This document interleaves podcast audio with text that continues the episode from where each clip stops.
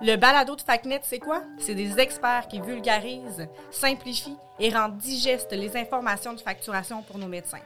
On vous sauve de la lecture, on vous libère des infolettres, on vous accompagne dans votre facturation. Aujourd'hui, le sujet de conversation portera sur les bonnes habitudes à suivre pour votre rentrée 2023-2024. Nous allons parler plus précisément du délai de facturation, des bonnes informations à inscrire au dossier de vos patients, la façon la plus optimale d'envoyer votre facturation à votre agence et bien plus encore. C'est parti!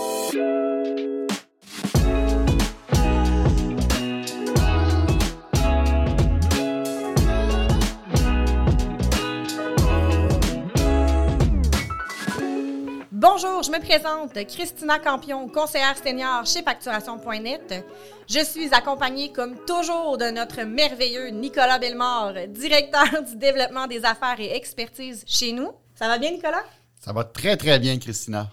Et aujourd'hui, on a la chance d'être accompagné également de Vanessa Lemelin, coordonnatrice depuis maintenant 14 ans chez Facturation.net. Comment ça va, Vanessa? Ça va super! Très contente d'être avec vous aujourd'hui. Comme j'ai dit un peu plus tôt, on va discuter des bonnes habitudes à prendre en tant que médecin. Mais avant tout, je suis curieuse aujourd'hui. Selon vous, quelle est l'habitude la plus importante à prendre dès le départ pour un de nos médecins?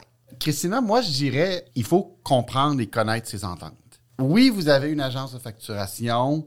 Oui, vous leur faites confiance. C'est correct. On est là pour ça. Malgré tout, la responsabilité va toujours finir par retomber sur vos épaules. Vous devez comprendre la logique de l'entente. Vous devez aussi connaître les subtilités de l'entente. Vous n'avez pas à devenir des experts en facturation parce que vous allez me dire, oui, mais c'est pour ça qu'on paye une agence, justement, parce que c'est vous les experts en facturation? La réponse, c'est oui. Mais malgré tout, il y a quand même une bonne partie de l'entente que vous devez comprendre et vous devez connaître. Dans le même sens que Nicolas, je pense qu'il faut s'investir dans la facturation. C'est sûr que je comprends que les médecins n'ont pas nécessairement le temps. Par contre, comme ils sont les seuls responsables au bout de la ligne, nous, on va toujours être là pour les aider. Mais c'est sûr que l'idéal, c'est que le médecin connaisse au moins les grandes lignes de son entente. La partie la plus importante, c'est toujours de se souvenir que votre agence de facturation, aussi bonne soit-elle, elle n'est pas avec vous dans votre bureau, elle n'est pas avec vous avec le patient. L'agence de facturation n'est pas capable d'inventer de la facturation, n'est pas capable de dire, bon, ben, peut-être qu'il a fait telle technique, peut-être qu'il a fait tel type de ponction, peut-être qu'il a fait tel type de réparation de plaie. On n'est pas avec vous.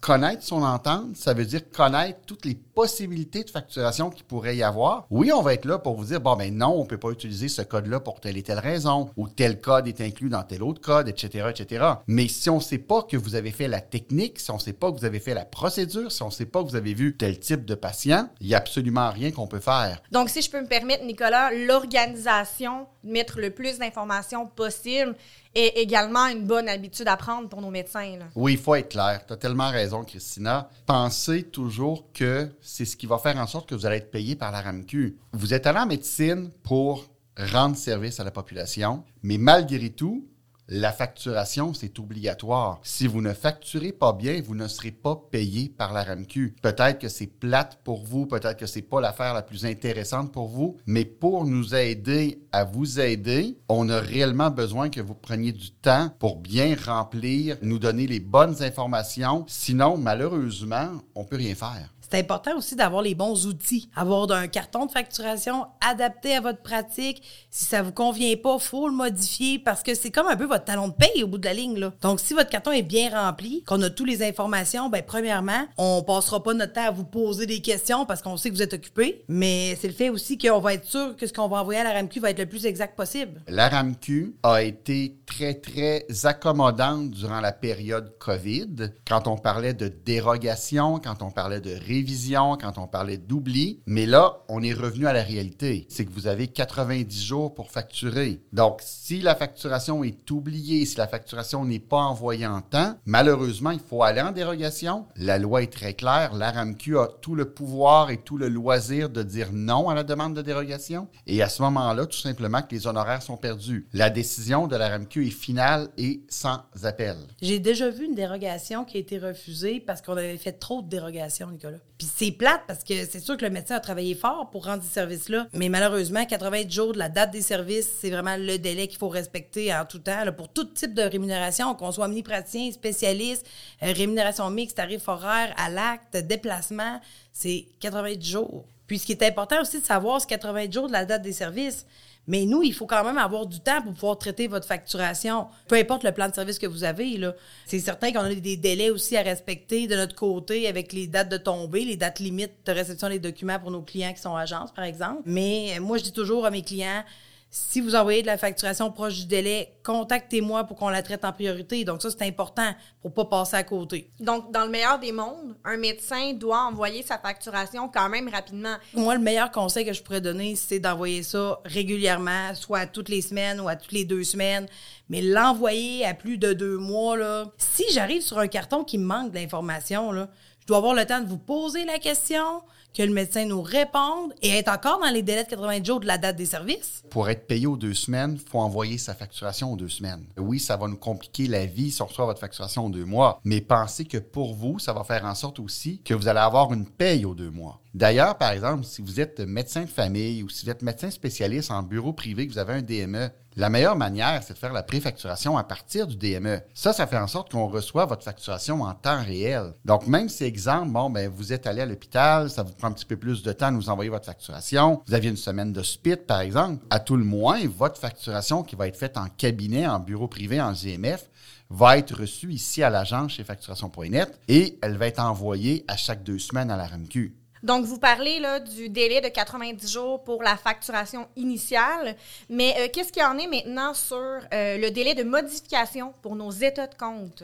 Bonne nouvelle, Christina. On a eu justement des nouvelles dans les derniers jours euh, au niveau de la RAMQ. En fait, initialement, depuis 2016, le délai de modification était de 135 jours de la date des services. Si on avait un refus de, je sais pas moi, dire un an, bien, on devait faire obligatoirement une révision sur l'état de compte. Dans les derniers jours, la RAMQ est venue statuer que ça allait être le même délai qu'avant CIRA, c'est-à-dire 90 jours à partir de la date de l'état de compte. Donc, on devrait être en mesure de modifier une facture sur l'état de compte dans les 90 jours de l'état de compte, peu importe la date des services. Ça, c'est une excellente nouvelle parce que veut, veut pas, faire une demande de révision, le délai de traitement est extrêmement long par la RAMQ et veut, veut pas, ça alourdissait beaucoup le suivi des états de compte. Si vous avez une coupure sur un état de compte aujourd'hui d'une demande qui a été faite en 2020, elle apparaît aujourd'hui sur l'état de compte, on va être capable de la refacturer, de la modifier directement en ligne espérer un paiement deux semaines plus tard. Donc, c'est une excellente nouvelle. Moins de bureaucratie aussi pour la RAMQ. Parce que quelque part, au lot de demandes de révision qu'on envoie, ben, c'est certain que nos demandes de révision peuvent prendre, eh, mon Dieu, ça peut prendre jusqu'à deux, trois mois, quatre mois, là, des fois, avoir euh, une réponse à une révision. C'est normal, c'est un traitement humain. Exact. Alors que là, le fait de pouvoir refacturer directement auprès de l'ordinateur de la RAMQ, c'est un win-win pour tout le monde, excusez l'expression anglaise. Là. Tout le monde est gagnant dans cette situation-là, autant la RAMQ que l'agence de facturation, que le médecin. Ce qui est intéressant, Nicolas, en plus, c'est la conciliation. Pour une demande de révision, quand je fais une demande de modification, je le vois, ma demande modifiée. Mais quand je fais une demande de révision, la RAMQ va la modifier, je vais la voir apparaître sur un état de compte. Mais quand je vais entrer dans mes archives, je verrai pas la modification que j'ai demandé à la RAMQ. Donc, des fois, on peut être un petit peu perdu dans toutes les demandes. Oui, puis on a eu des grosses situations dans les dernières années où, pour une- des questions d'avis de service, de nouvelles ententes, toutes les lettres d'entente sur la COVID, où on avait beaucoup de revisions et de refacturations à faire en lot. Donc, c'est une excellente nouvelle. Mais là, bonne nouvelle, Nicolas, la COVID est terminée, non? il reste quand même encore quelques petites règles. Si on pense à la télémédecine, la télémédecine est là pour rester. Là. Donc là, elle a été prolongée jusqu'au 31 décembre. L'article 13 et 14 en lien avec la télémédecine est toujours valide pour la lettre d'entente 241 en lien avec la COVID. Mais euh, en fait, il y avait aussi les articles 15 et 16 qui restaient valides. Je vous explique. 15, c'était pour la rémunération dans les endroits désignés, comme par exemple les CMS, les cabinets 108 puis les LIM 108 qui sont les laboratoires d'imagerie médicaux. Et l'article 16 était le rattrapage des activités médicales dû bien sûr à la pandémie. Donc, ces deux articles-là devaient être euh, prolongés jusqu'au 30 septembre 2023. Par contre, on a eu une nouvelle infolette. Donc, le 31 juillet, la RAMQ a sorti une nouvelle infolette qui était en lien avec deux nouvelles lettres d'entente, qui est la 256 et la 257. La 256 et la 257 remplacent en fait les articles 15 et 16 de la lettre d'entente 241. Et là, ça fait beaucoup de lettres d'entente, là. Donc, la lettre d'entente 256, en fait, c'est euh, pour remplacer euh, l'article 16 de la lettre d'entente 241. Donc, le rattrapage des activités médicales au niveau des chirurgies électives ou oncologiques euh, qui a un délai d'attente beaucoup plus long qu'avant la pandémie, bien sûr. Donc, le médecin a quand même une majoration de 70 donc, pour toutes les activités qu'il va faire dans ce plan-là, c'est-à-dire entre 15h et 23h59 en semaine, ou euh, le samedi et le dimanche. Donc, c'est un élément de contexte à aller ajouter. Il y a aussi des codes pour remplacer la rémunération mixte pour les anesthésistes entre 15h et 17h. Ça va être excellent pour les listes d'attente. Oui. Et en plus, en termes de rémunération, oui, c'est intéressant aussi pour les médecins, comme dit Vanessa, qui vont participer à cette mesure-là. Et là, c'est que ça remplace les fameuses règles de soins d'urgence. Donc, la majoration de 170% que Vanessa parle, dès que vous allez faire une de ces activités-là, exemple à 18 heures, par défaut, vous allez être majoré à 170% Donc, on ne parle pas de contexte de soins d'urgence. là. C'est vraiment une entente complètement différente. Effectivement. Puis, qu'est-ce qui va faire foi, finalement, de, de cette majoration-là? Ça va être l'élément de contexte qu'on va ajouter. Il y a aussi la 257 qui est euh, pour les activités médicales dans des endroits désignés comme les CMS, euh, les euh, laboratoires d'imagerie médicaux, selon la loi, l'article 108, la loi sur les services de santé et services sociaux. Et les cabinets également qui font partie de cette loi-là. Donc, c'était déjà prévu par l'article 15 de la lettre d'entente 241. Par contre, à partir du 7 août, tous les lettres d'entente 256 et 257 sont maintenant valides. Et euh, les articles 15 et 16 de la lettre d'entente 241 ont pris fin.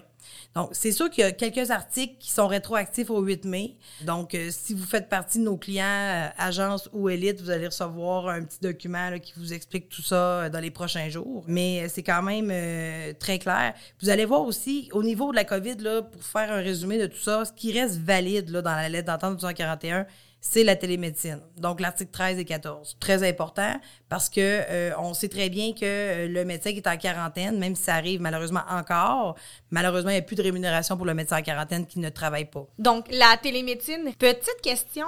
J'ai remarqué que durant la COVID, il y avait beaucoup moins de vérifications. Euh, là, je recommence à recevoir des lettres de vérification de mes médecins. Est-ce que les enquêtes ont recommencé soudainement? Bien, je ne dirais pas que ça l'a recommencé soudainement, parce que c'est quand même un processus qui est à temps plein, qui est permanent, continuel chez la RAMQ, et c'est normal parce que c'est dans leur pouvoir et c'est surtout dans leur responsabilité, dans leurs tâches qu'ils doivent faire. On est tous des contribuables, donc personne veut qu'un médecin abuse du système parce que ça peut arriver quand même. Donc ça, c'est normal que la RAMQ vérifie. Oui, pour répondre à ta question, Christina, je pense que la fréquence a augmenté. Durant la période COVID, c'est normal, un peu tout le monde était en mode ralenti. On se tournait vers l'essentiel. Là, oui, on a eu beaucoup de lettres de vérification. C'est normal, à 9000 médecins au Québec.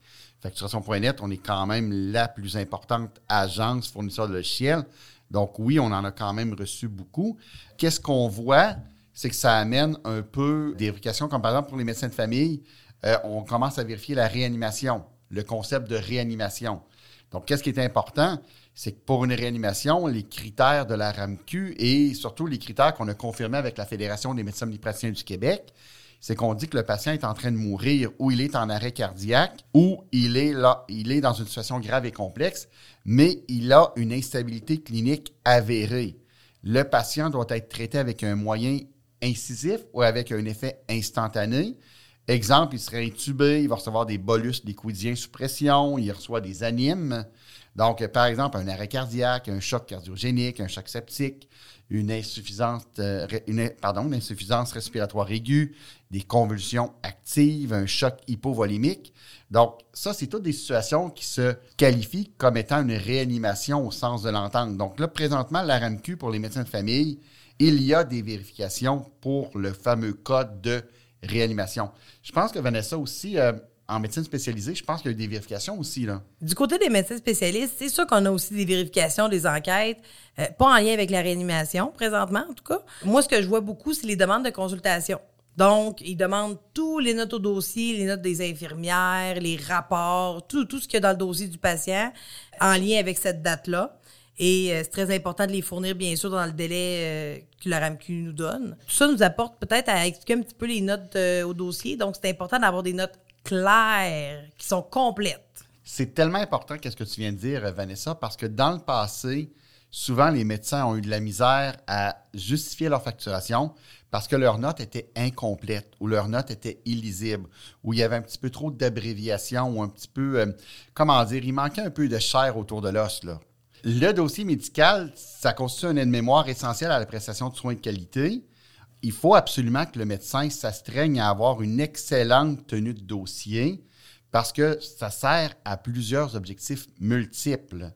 Donc, autant de justifier sa conduite professionnelle devant, exemple, le collège des médecins, ça va servir à ses collègues, ça va servir au personnel autour de lui qui est là pour le patient. Ça va aussi permettre de donner une bonne indication parce que vous savez que le patient a accès à son dossier. Et finalement, ça va aussi permettre de justifier la facturation.